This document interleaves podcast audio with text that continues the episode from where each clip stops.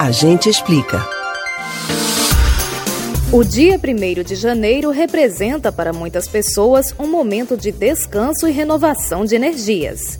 Graças a um decreto que depois foi substituído por uma lei federal, a data é feriado em todo o Brasil em comemoração ao Dia da Confraternização Universal. Mas existe outra celebração de âmbito global marcada no início do ano.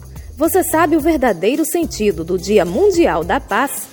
A gente explica. Na década de 1960, o mundo estava mergulhado em um clima de tensão que tinha começado pouco depois do fim da Segunda Guerra Mundial.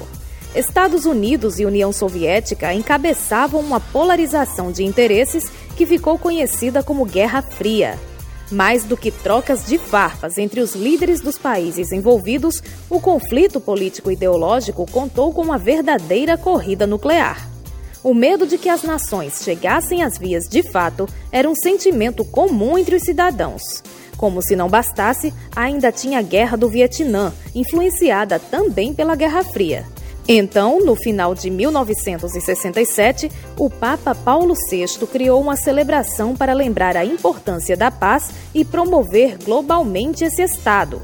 No discurso realizado em 8 de dezembro daquele ano, o pontífice deixou claro que não se tratava de uma data exclusivamente católica, mas de uma convocação de toda a humanidade para refletir e trabalhar pela paz.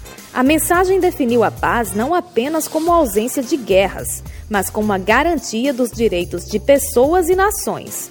Assim, para que o mundo alcance a paz, é preciso combater problemas como miséria, desigualdade, injustiças, falta de acesso a serviços básicos, violência, entre outros. O Papa ainda trouxe o entendimento de que a questão vai além de um valor religioso, pois, em termos práticos, segundo ele, a paz é a única e a verdadeira linha do progresso humano.